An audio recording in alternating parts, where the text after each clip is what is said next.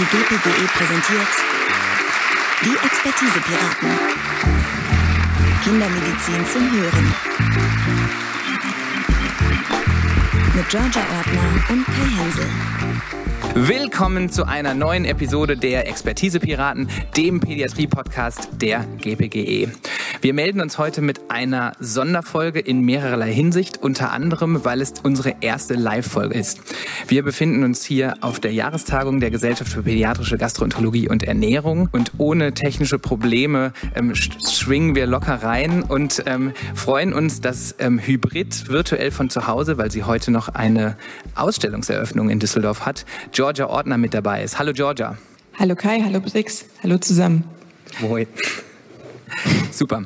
Ähm, Fragen und Anmerkungen aus dem Auditorium können wir über den eingeblendeten Slido-Link loswerden und die würden wir dann interaktiv direkt einspielen und hier beantworten. Da würden wir uns freuen, wenn es da was gibt. Und ähm, heute haben wir sozusagen in einer zweiten ähm, Sicht auch noch eine Sonderfolge. Und zwar haben wir ein Thema, über das wir bis jetzt hier noch nicht gesprochen haben.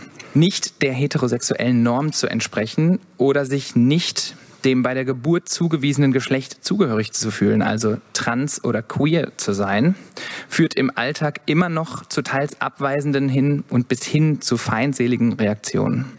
Circa 11 Prozent der 14- bis 29-Jährigen beschreiben sich hierzulande als zugehörig zu LGBTQ+.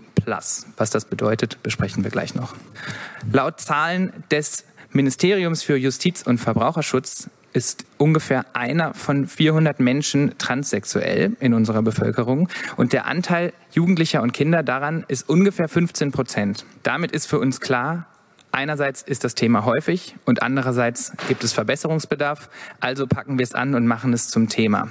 Wir schauen also heute über den Tellerrand und nehmen LGBTQ in Spotlight. Heute Blick über den Tellerrand. Dafür haben wir einen besonderen Gast. Es ist ein Freund und in der Szene wirklich ein Star. Es ist Briggs Schaumburg. Können wir einmal mal einen Applaus für machen. Briggs ist sehr vieles und ich nenne so ein paar Sachen einfach mal. Er ist Botschafter unter anderem für die DGTI, das ist die Deutsche Gesellschaft für Transidentität und Intersexualität. Außerdem für das TRAKINE, das Kinder-Trans-Netzwerk. Auch noch für die AIDS-Hilfe Hamburg und ganz viele andere, die ich aus Zeitgründen jetzt hier nicht nenne. Außerdem ist er Diversity Coach und er hat für eine Reihe von wirklich namhaften Bekleidungs- und Modefirmen, die ich aus vielen Gründen jetzt hier alle nicht nenne, auch für Google, für Wikipedia, für für wirklich eine sehr lange Liste ist er da regelmäßig vor Ort ähm, und bringt den Menschen dieses Thema näher. Außerdem ist er Deutschlands erster offiziell geouteter Trans-Schauspieler. Man sieht ihn, wenn man öfter mal Fernsehen guckt, nicht selten. Man hört seine Stimme.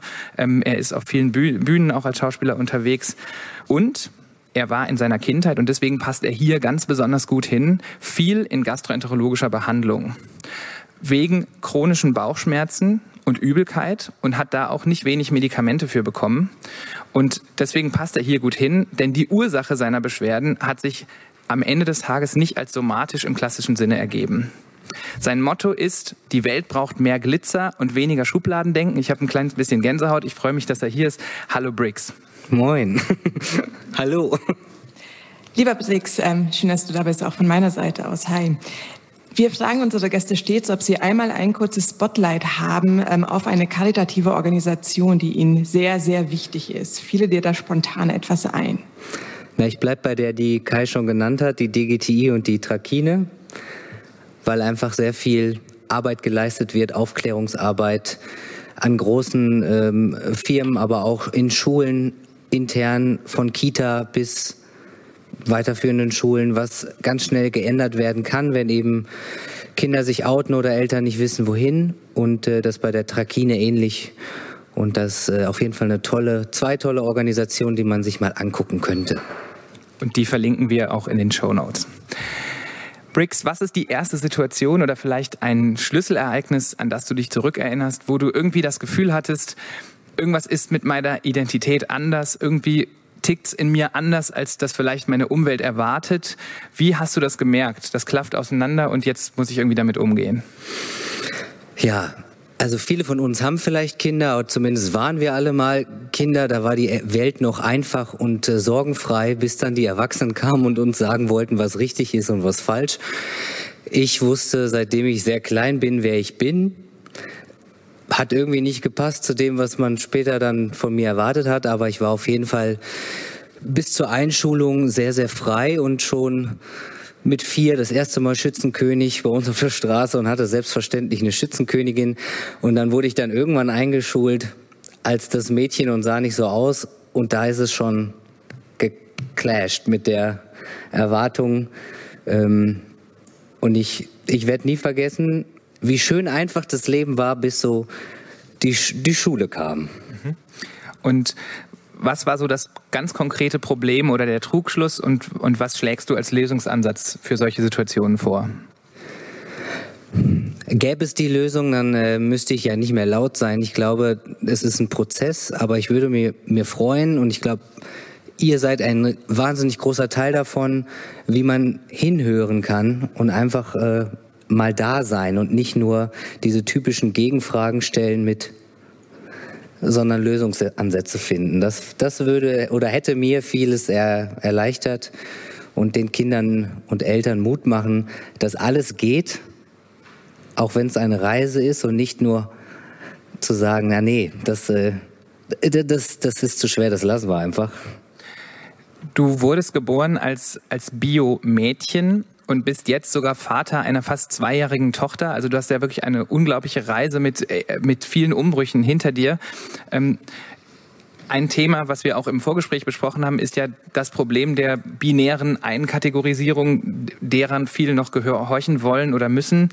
Ähm, was ist da so ein Moment, wo du sagen würdest, das war besonders blöd und würdest dir wünschen, dass das äh, anders ist? Oder wie machst du es jetzt auch mit deiner eigenen, ähm, deiner eigenen Tochter oder deinem eigenen Kind anders? Wie, wie lange haben wir Zeit? äh, naja gut, wir haben schon mal äh, folgendes Szenario. Ihr seht mich ja. Ich bin einfach nur ein, ein weißer Mann. Niemand auf der Straße würde irgendwas denken, wenn er mich sieht.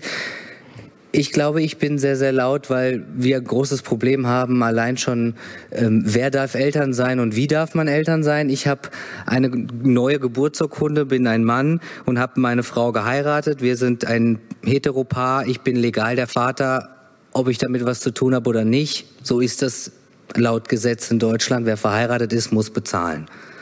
Das sage ich jetzt sehr plump. Die Liebe bleibt ja dieselbe bei allen Menschen, aber alle anderen Eltern in meiner Situation sind nicht einfach Eltern. Zwei Frauen, zwei Männer ähm, werden nie legal beide Eltern sein oder ich hoffe doch bald äh, endlich. Aber hätte ich das Kind ausgetragen, was ja als Transperson auch äh, hätte sein können, hätte ich äh, Gebärmutter oder Uterus und Co. behalten, ähm, wäre ich als Mutter eingetragen worden, obwohl ich eine männliche Geburtsurkunde habe können wir kurz zusammenrechnen, wie das äh, bürokratisch möglich ist. Eine Person, die nicht mehr existiert, ist plötzlich die Mutter. Ähm, dann hätte meine Frau das Kind Stiefkind adoptieren müssen. Also ich glaube, da gibt's noch ganz viel Arbeit, die wir äh, leisten müssen. Ja, Punkt. Sehr gut. Ähm, ja, das wahrscheinlich mein Einsatz als nächstes. Ähm, ja, vielen Dank für diese offenen Worte, die einmal zeigen, wie vielschichtig eigentlich ähm, die Thematik ist. Ähm, das ist schön, dass du uns daran teilhaben lässt. Kurz vor diesem Podcast haben wir mit ein paar ähm, Menschen aus dem Auditorium darüber gesprochen, was sie eigentlich jetzt mit LGBTQ verbinden oder was es für sie bedeutet bei Kindern und Jugendlichen. Und ein paar der Schlagworte waren exotisch, Regenbogenfamilien, wichtig, Politik, warmherzig oder herzlich, aber auch kenne ich nicht oder sagt mir nichts. Vor allen Dingen, was ist das Q? Felix, kannst du uns da vielleicht ein bisschen weiterhelfen? Was ist denn eigentlich deine persönliche Definition von LGBTQ+.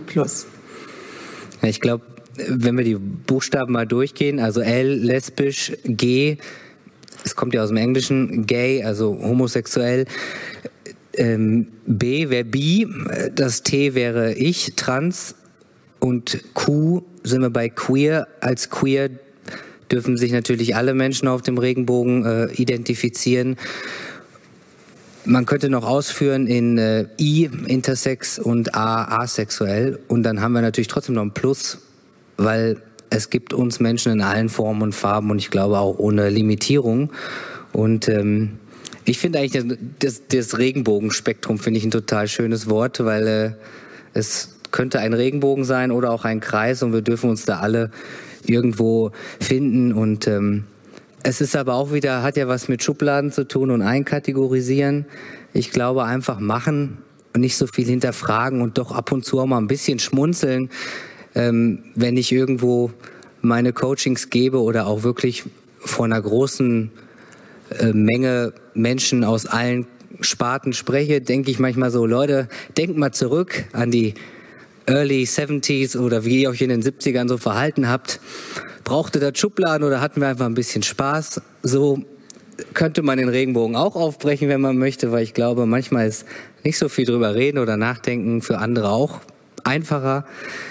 Wir möchten drüber reden und wir möchten auch äh, gesehen und gehört werden, damit vor allen Dingen sich andere Menschen gesehen und gehört fühlen und sich vielleicht auch trauen, endlich äh, zu sich und dem Leben zu stehen und äh, ein bisschen lauter zu jubeln. Aber ähm, ich glaube, alle sollten sich einfach so identifizieren, wie sie, wie sie möchten. Mhm. Und dass, dass das bei dir zu Hause gut klappt, zeigt für mich auch dieser Aufkleber, den dir deine Tochter gestern aus der Kita mitgebracht hat. Das ist, der ist relativ bunt, den hast du mir gerade äh, aus Spaß aufs T-Shirt geklebt. Die hatte den gestern auf dem T-Shirt und da steht drauf Queer as fuck. Ja.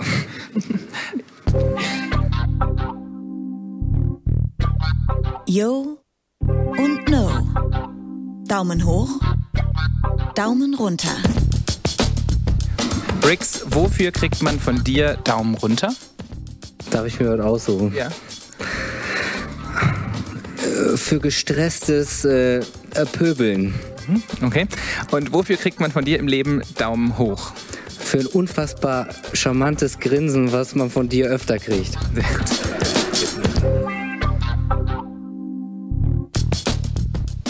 Ähm, zwei, zwei Termini, die immer mal wieder so ähm, in den Medien unterwegs sind, ist der, der Unterschied zwischen sexueller Orientierung und sexueller Identität. Warum ist das wichtig?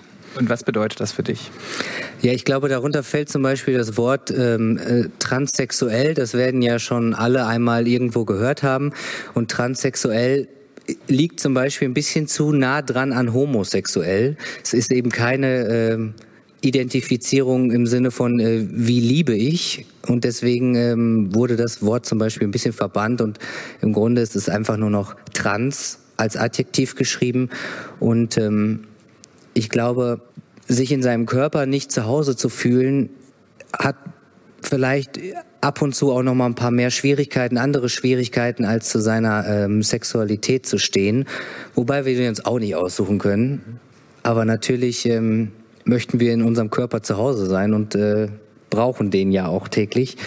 Und ich würde sagen, da brauchst dann doch noch mal allein schon um den Weg zu gehen unter 18 die Eltern und auch äh, kompetente Ärztinnen und Ärzte, die eben begleiten, weil äh, der bürokratische Weg und der äh, Weg durch die Krankenhäuser ist dann doch schon eher so ein, eine Tortur an Marathons, die man vor allen Dingen unter 18 halt nicht alleine gehen kann. An dieser Stelle würde ich vielleicht ein paar Fragen aus dem Chat noch mit einwerfen, die vielleicht ganz gut passen könnten, ähm, Brix.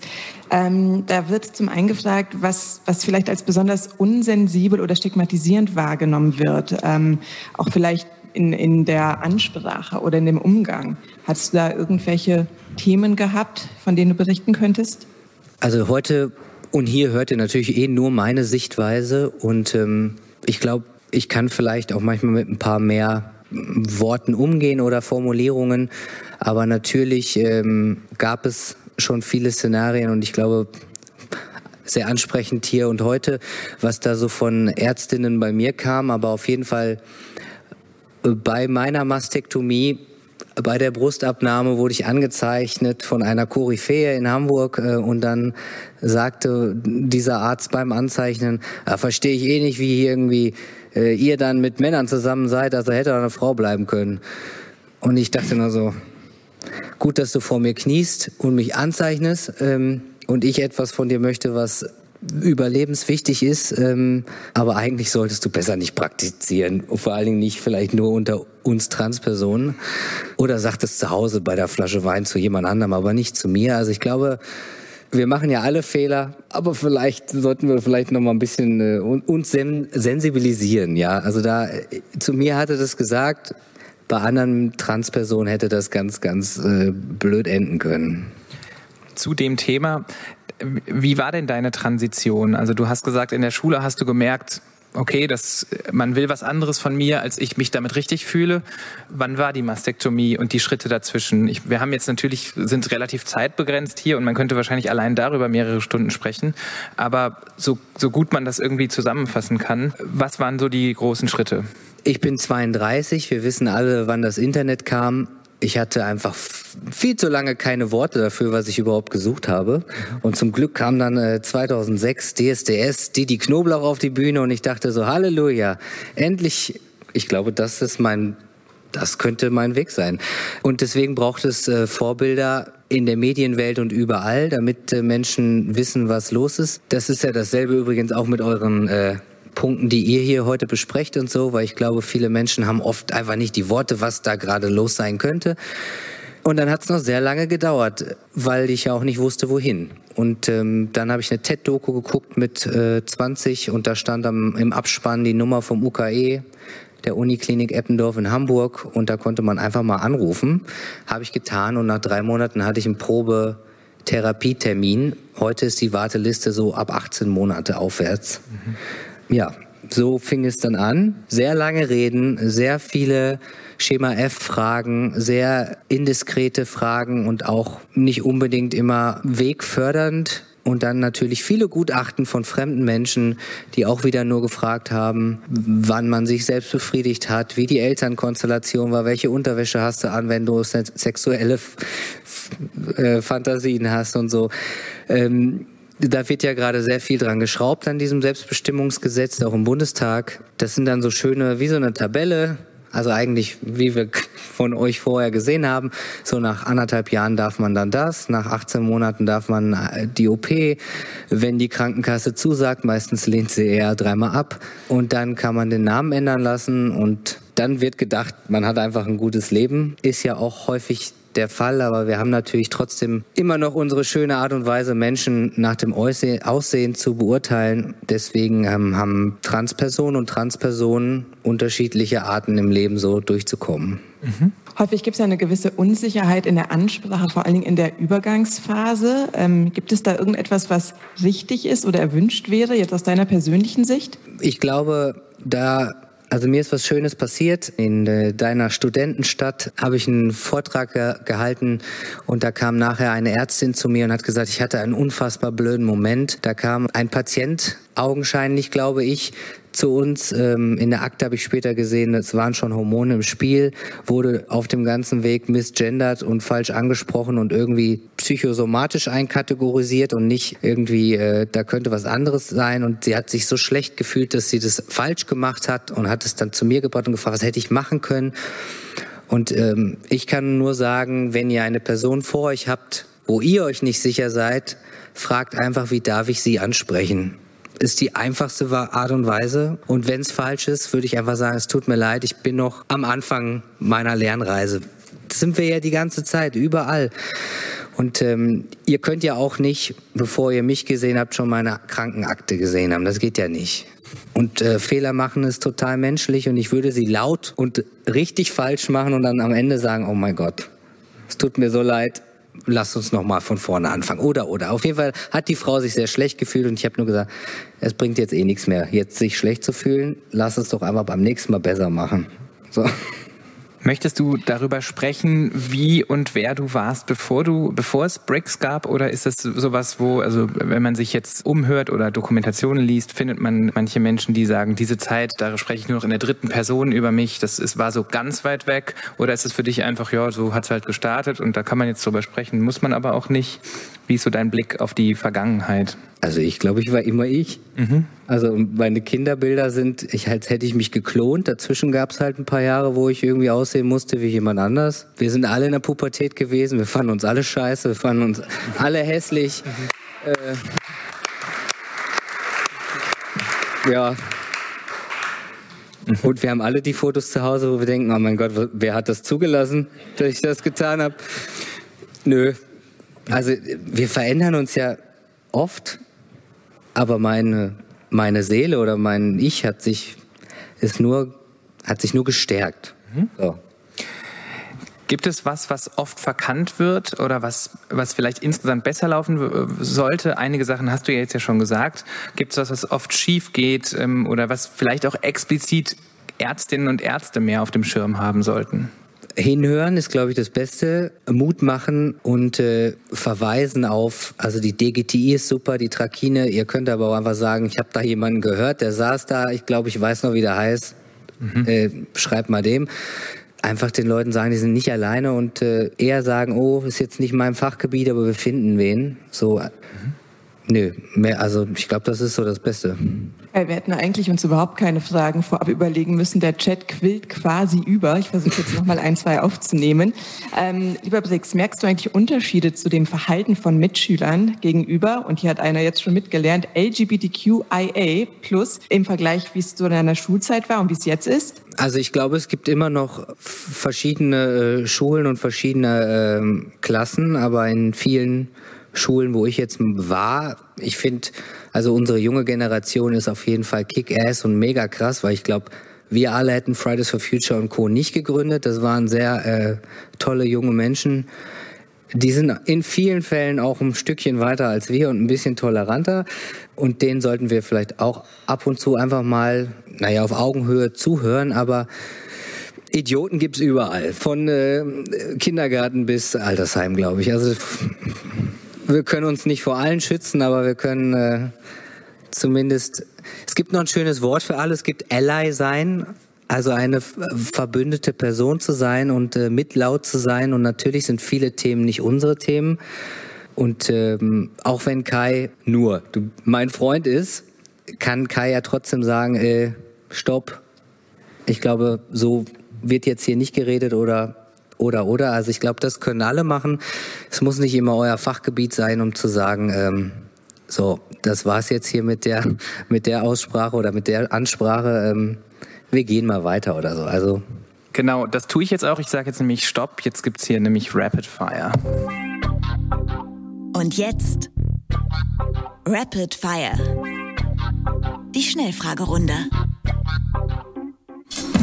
Kurze Frage, kurze Antwort. Was läuft hierzulande in Bezug auf LGBTQ plus gut?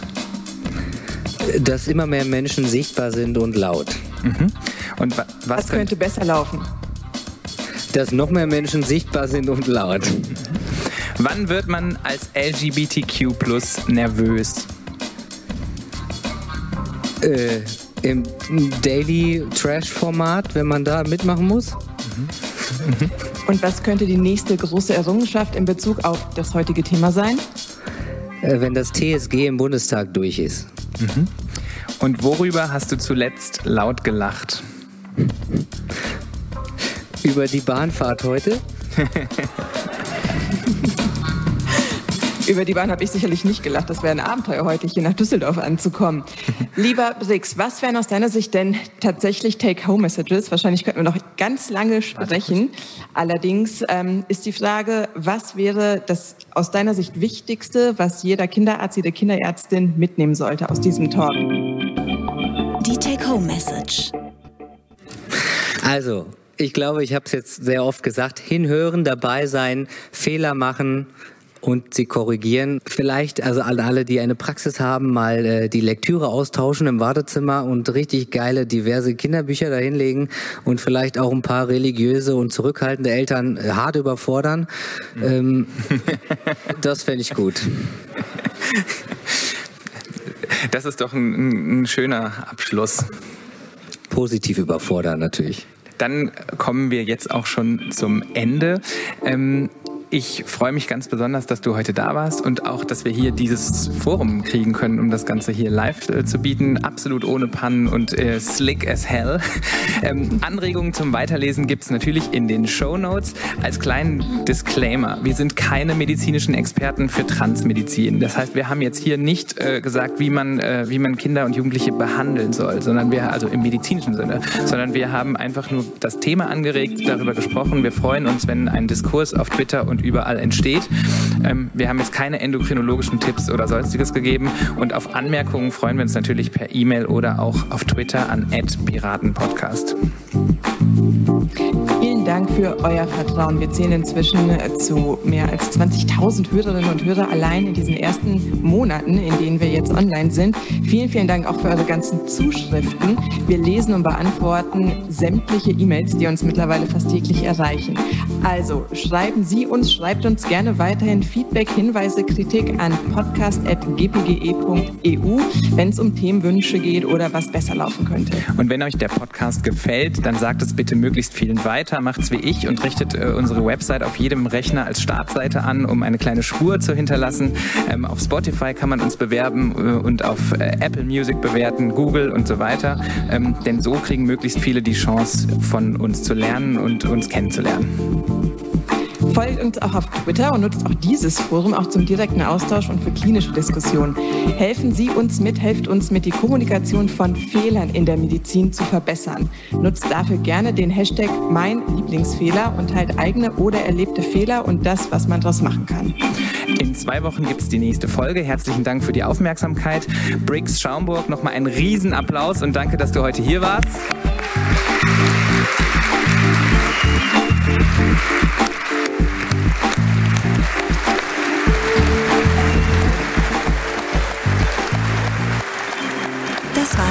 Expertise-Piraten. Kindermedizin zum Hören. Der offizielle Podcast der Gesellschaft für pädiatrische Gastroenterologie und Ernährung. Am Mikrofon Georgia Ordner und Kai Hensel. Riesenapplaus für Briggs. Hammer. Gehen wir jetzt einfach.